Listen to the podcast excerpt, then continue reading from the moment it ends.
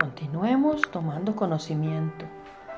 En el nombre de Jesús que nos haga reflexionar en nuestro diario vivir. La palabra de hoy se basa en Romanos 5, 5. En el nombre de Jesús. La carta del apóstol Pablo a los romanos en su capítulo 5 presenta de manera clara y concisa la obra de Dios al justificar al creyente por medio de la fe en Jesucristo y los beneficios que éste adquiere. Número 1. El creyente tiene la paz de Dios, esa paz que sobrepasa todo entendimiento y que en el punto de partida, que es el punto de partida para una nueva perspectiva en la vida, para un cambio de pensamiento desde el punto de vista de Dios y no el personal.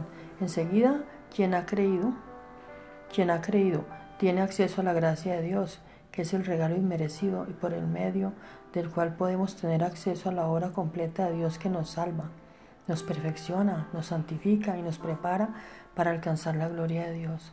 Pero además, en medio de las dificultades por las que atravesamos a lo largo de nuestra carrera, podemos mantener el gozo del Señor porque el sufrimiento produce perseverancia y la perseverancia entereza de carácter, la entereza de carácter esperanza.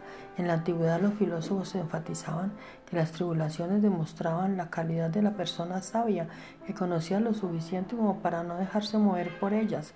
El Antiguo Testamento está plagado de experiencias de hombres y mujeres que tuvieron dificultades en sus vidas y que por lo mismo pudieron aprender y crecer como personas con un carácter más pulido y firme.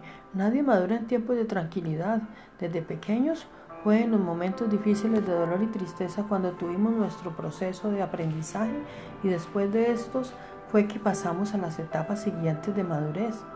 Y es que el Señor en su plan perfecto no está interesado en nuestra comodidad, tanto como en nuestro crecimiento, o sea, en el desarrollo de nuestro carácter.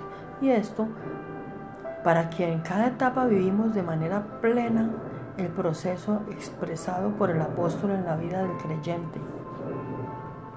Creer ser justificado, tener la paz de Dios y vivir en la gracia. Reflexionemos. ¿He renegado por los problemas y adversidades por los que he atravesado? ¿Puedo expresar algún propósito que perciba en las situaciones adversas que me ha tocado vivir? ¿Puedo dar una palabra de aliento a alguien que esté pasando por una dificultad. Bendito Maestro, te alabamos por tu obra perfecta en nuestra vida. Gracias por todo lo que nos has permitido vivir. Ayúdanos a no desmayar y a confiar en todo momento en ti y en tu santa palabra. En Jesús hemos orado. Amén.